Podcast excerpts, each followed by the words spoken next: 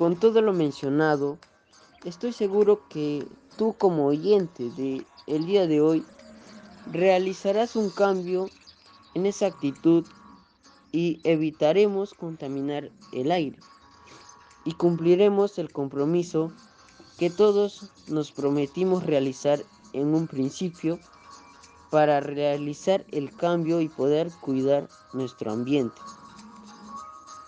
Finalmente, te invito a seguirme en mis redes sociales como Davidson Valera, la cual estoy muy agradecido por permitirme llegar a usted y, y poder hablar y platicar un poco de un problema que se está dando en nuestro entorno.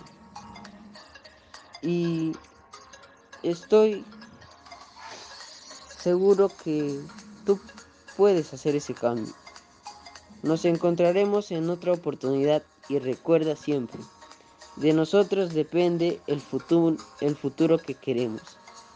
Muchas gracias. Bye bye.